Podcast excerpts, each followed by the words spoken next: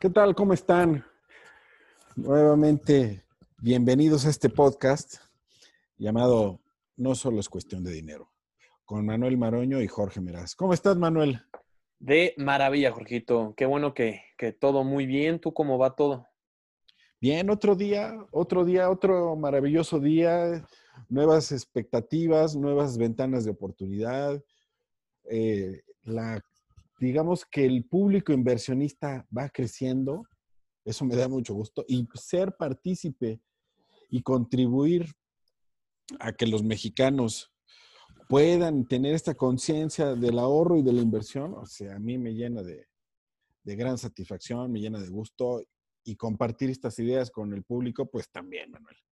Qué bueno, qué bueno, Jorgito. Pues vamos a darle porque el tema de hoy es espectacular es darle continuación a lo que no vimos al podcast pasado. Exacto. Fíjate que el, podcast pasado intencionalmente dejé en pausa porque se merecía un capítulo completo. Se llama ¿Cuáles son las deducciones en las inversiones? ¿Qué se puede deducir en las inversiones? ¿Es posible esto? Entonces, pues nos arrancamos, Manuel. Vamos, vamos este, tomando en cuenta, ¿no? Que nos basamos en la ley del ISR. ¿En qué, capítulo nos vamos a basar eh, en, esta ocasión para este tema tan interesante? Primero, ah, replanteando, bueno, haciendo un pequeño resumen del podcast pasado, habíamos dicho que una persona física sin actividad empresarial, o sea, bajo sueldos y salarios, que es la mayoría en México, eh, tiene una deducibilidad en gastos personales de hasta 158 mil pesos o el 15% del ingreso anual, lo que ocurre primero. Eh, esto está bajo el artículo 151 de la ley del ISR. Sin embargo, hay dos artículos más bueno, uno y medio, porque eh, uno eh, forma parte del mismo 151 y el otro es un artículo completito, que habla sobre las inversiones deducibles de impuesto. ¿Y cuáles son? Respondiendo a la pregunta inicial que me hiciste, es el artículo 151, que es el mismo de los gastos personales, pero en este caso es la fracción quinta, la cual dice que toda persona estaba preocupando, ¿eh? Cuando dijiste que era el 100, estaba pensando yo en el 151 y medio, en efecto. no. Bueno, el 151 fracción quinta, la parte 5, ¿no? Sí. Entonces, ¿qué es lo que dice? Que toda persona física con o sin actividad empresarial, o sea, godines o no godines, son o pueden hacer deducibles de impuestos toda aportación adicional que hagan a su retiro. Esto a través de una cuenta en banco, claro. a través de un seguro y a través o a través de una inversión. Nosotros. Oye, quiero hacer un paréntesis en este momento, Manuel. Dime, dime.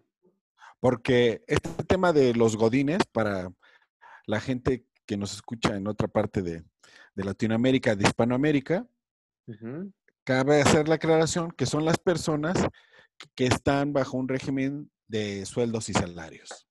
En México se le conocen como los godines. Los godines. Así correcto, correcto. Quizá me fui un poco aventurado en decir godines, pero aclarado el punto, podemos continuar. Así es. Eh, nosotros como, como personas físicas, como bien sabemos, creo que no nos vamos a poder discutir aquí si el Afore es bueno o malo, ¿no? Ese ya será otro capítulo. Eso es.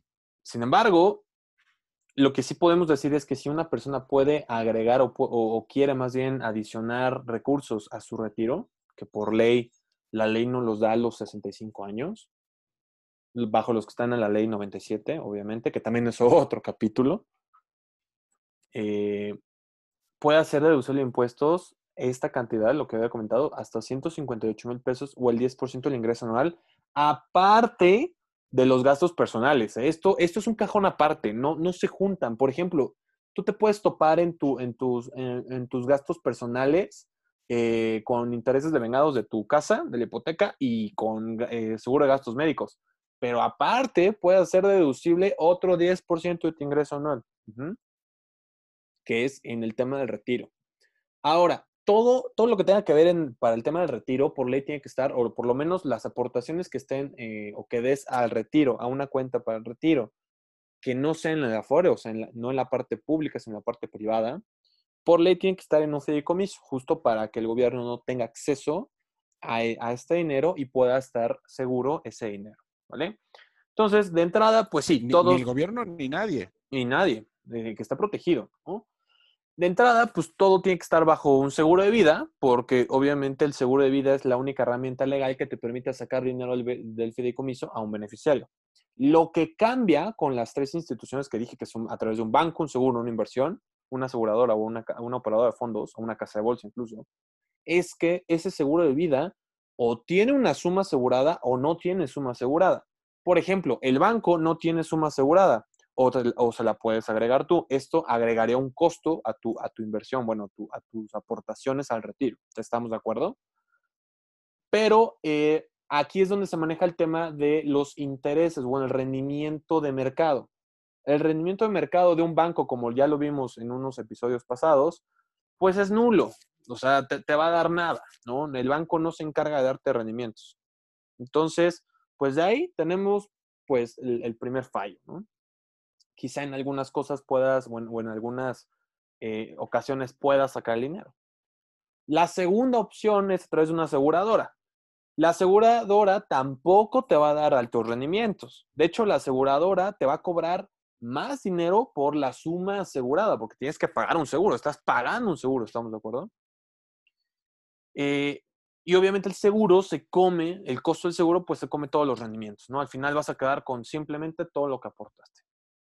Y el tercero es la inversión, que aquí, ah, bueno, el seguro no puedes sacar el dinero, claramente, en algunas excepciones o, por lo menos en algunas excepciones. Y con la inversión tienes lo mejor de los dos mundos.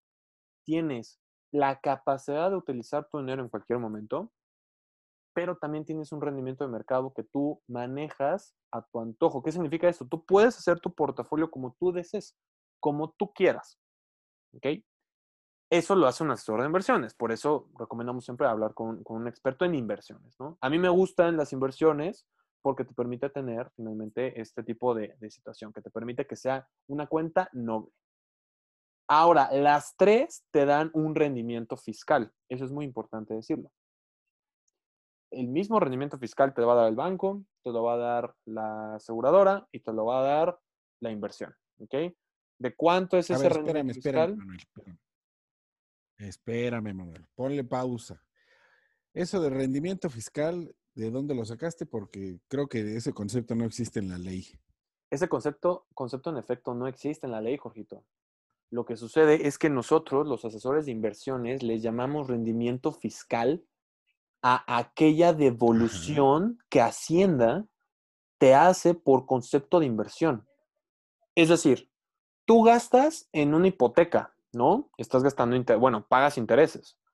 Por otra parte, también estás gastando dinero que en tus lentes, en, no lo sé, en, fuiste al médico, yo qué sé, ¿no? Estás gastando dinero ahí, ¿cierto? Ese dinero ya no te pertenece. Lo hiciste deducible, sin duda, pero ese dinero ya no te pertenece. Salió de tu chequera para caer en la chequera de otra persona que no sabes ni siquiera en qué se lo va a gastar. En cambio, una inversión como por ejemplo eh, un plan para retiro privado, te da un rendimiento fiscal porque el dinero sale de, tu chequera, de tu, de tu billetera, pero no para dárselo a otra persona. Sale para entrar a otra billetera. Digamos que estás cambiando de cajón. El dinero sigue siendo tuyo. No le estás pagando nada a nadie.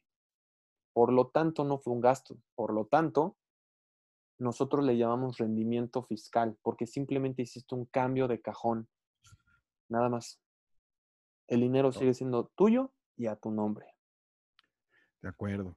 Oye, oye, Manuel, fíjate que hay, pienso en como en dos figuras, este, que están, eh, como observando cómo se mueve este mundo financiero y que uno es pues el inversionista presente, ¿no? Y el otro es el inversionista futuro, déjame llamarlo así. Y que en su intención o en sus ganas de convertirse en inversionista para dejar de tener esa costumbre, esa falta de disciplina de ahorrar y poder ob- obtener estos rendimientos y estos y este acceso a esta a esto que le llamas como rendimiento fiscal o, o los, o los dividendos que se le dan a los inversionistas, ¿no?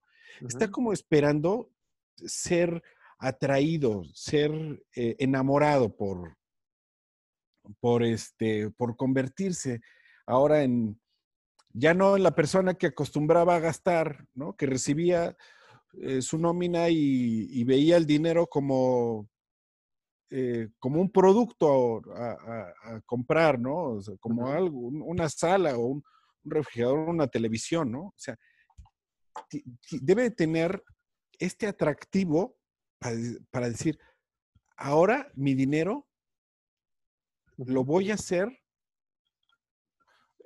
o lo voy a convertir mejor como en, en alquimia. Déjame poner este ejemplo, ¿sí? O sea, con, con este billete de mil pesos, lo voy a dejar en un instrumento de inversión y en el tiempo se va a multiplicar, ¿no? Correcto. Y no solamente por, por los rendimientos y, y, eh, que da el, el mercado, sino también esta parte fiscal. Correcto. Pero ¿por, ¿por qué estamos tan alejados a veces, no? De este conocimiento, Manuel. Fíjate que muchas personas eh, que, como te repito, la mayoría de los mexicanos trabajan en empresas. eh, o son, bueno, son empleados, pues.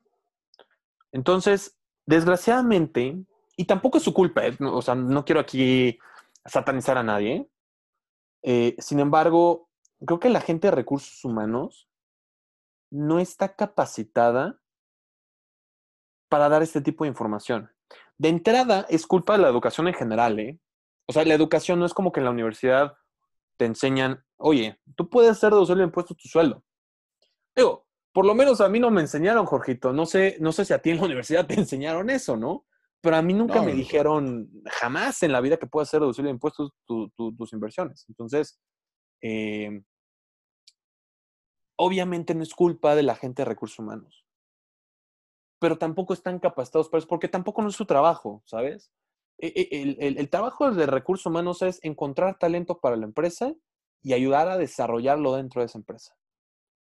Pero lo que suceda con su billetera ya no es culpa del de recursos humanos, ¿no? Pero yo considero que debería de ser, Claro. obviamente, una, una, este, eh, un forzoso que se enseñe, ¿no? En, en las empresas. Porque también les quita tiempo a los empleados, eh, o, o por lo menos les quita, no solo tiempo, les quita productividad el estar investigando y el preocupándose si está bien o está mal su dinero, ¿no?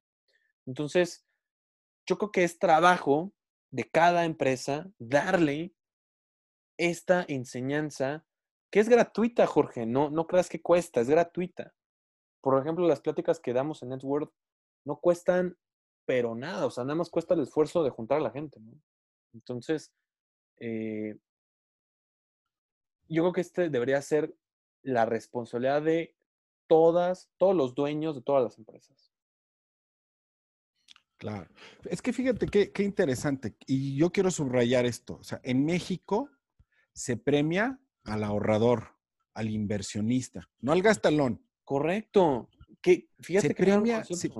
Claro. Sí, claro. O sea, p- ima- eh, qué maravilla, qué maravilla poder decir, no solamente voy a tener más dinero, ¿no? En el momento de mi retiro. No solamente les- le- eh, me estoy pagando a mí y a mi viejito dentro de unos años, sino que además, ahora, en este momento, tengo la capacidad de deducirlo gracias a esos artículos que mencionaste, el 151 y el 185, Correcto. porque quisiera yo, antes de, de terminar, Manuel, un, un un ejemplo sencillo de una persona, vamos a suponer que gana 30 mil pesos. Mensuales. Ujú, ¿Qué- qué ujú. be- y, y tiene un plan personal de retiro. Planteanos qué beneficio estaría recibiendo como rendimiento fiscal. Mira, de entrada, una persona de, de- que gana 30 mil pesos brutos al mes tiene, está, o más bien está bajo Hacienda con un pago de impuesto del 23.52%. ¿Qué significa esto? Que de esos 30 mil pesos le tienes que quitar el 23.52, este, punto 52, que son 5.239 pesos, y te quedan 24 mil pesos netos. Ahora, si multiplicas eh, 30 mil por 12, te van a dar. A mí el, el cal- el cálculo mental siempre me ha fallado. 360,000 pesos. ¿no? Sí, 360 mil pesos, ¿no? Entonces, ahora imagínate que de esos 360 mil pesos, eh, estás pagando un impuesto de 84 mil pesos anuales. Claro, suma 5,239, que son 30 mil, que es el impuesto de 30 mil pesos bruto, de este, perdón, eh, de, de 30 mil mensuales, eh, multiplícalo por 12 y te van a dar 84 mil pesos. ¿no? O sea, esta persona de 30 mil pesos está, está trabajando una, dos, tres por dos, seis, tres por tres, nueve, o sea, 3.2.9, 2.8 meses gratis al año. Así es. Entonces, esta persona de 30 mil pesos, lo que puede hacer, recuerda lo que dice la ley, es que esta persona física que gana 360 mil pesos pueda ser deducible en una cuenta de inversión para el retiro solamente hasta 36 mil pesos. Vaya, Ok. la persona puede, puede ahorrar, si quiere, un millón de pesos al mes. Para mí sería magnífico, ¿no? Pero Hacienda solamente le va a topar su deducción a 36 mil pesos. Oye, muy Es- buenos, ¿no? Pues son buenos, pues son buenos porque al final de cuentas Hacienda lo que va a hacer es que le va a regresar. ¿Cuánto dijimos de ISR que ganaba? 23.50, ¿no? Entonces, adivina qué pasó con este 23.52. Hacienda se lo va a regresar como rendimiento fiscal o como devolución por parte de, por concepto de deducciones de inversión para retiro, como quieras llamarle, pero le está devolviendo el 23.52%. ¿Cuánto es 23.52%? Pues son 8 mil pesos al, mes, al año. Oye, pues es que son, son maravillosos y incluso ese dinero lo puedes hasta reinvertir, ¿no? Pues es lo que O sea, nosotros recomendamos. Se- sería, sería lo ideal, pero imagínate una persona que gana 30 mil pesos y que siempre nuestra recomendación es pues, que al menos ahorre ese 10, un 10%, ¿no? Es decir, que, que ahorre 3 mil pesos, Exacto. Al, porque, al mes. porque en ese ahorro, sí, va a tener grandes beneficios. Y la, y la regla o la fórmula es muy sencilla. Ingreso menos ahorro es igual a gasto. Es decir, Correcto. primero me pago esos 3 mil pesos a mí y a mi hijito del futuro y después lo demás ya Lo lo, destino al gasto. Correcto. Correcto. Eso, ser- eso sería maravilloso. Oye, Manuel, pues qué gran ejemplo pusiste hoy. Me, me ha encantado. Este, ojalá la gente pueda acercar, acercarse a nosotros para hacer un ejercicio, ¿sabes? De Sí.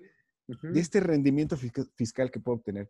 Y quiero dejar en este momento la invitación, ya que lo mencionaste, a la gente de recursos humanos también para que nos invite a dar este tipo de charlas que son sin costo y que además contribuyen a este salario emocional de los empleados y que tengan esta capacidad de ir tomando conciencia de que, bueno, pues la FORE ya no va a ser suficiente para su retiro y que este instrumentos de inversión, aparte de que genera grandes dividendos y rendimientos, pueda obtener también este beneficio fiscal, este rendimiento fiscal que bien lo bautizaste, Manuel.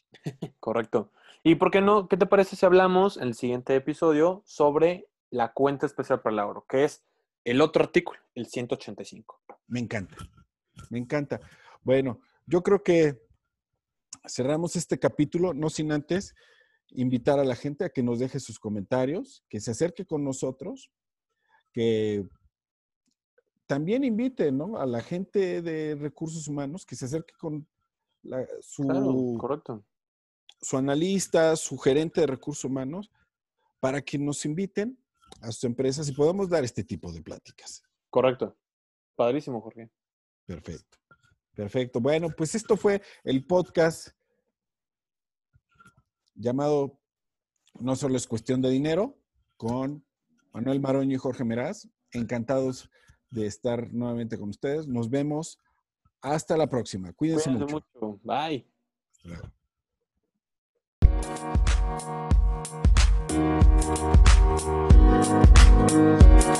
Hasta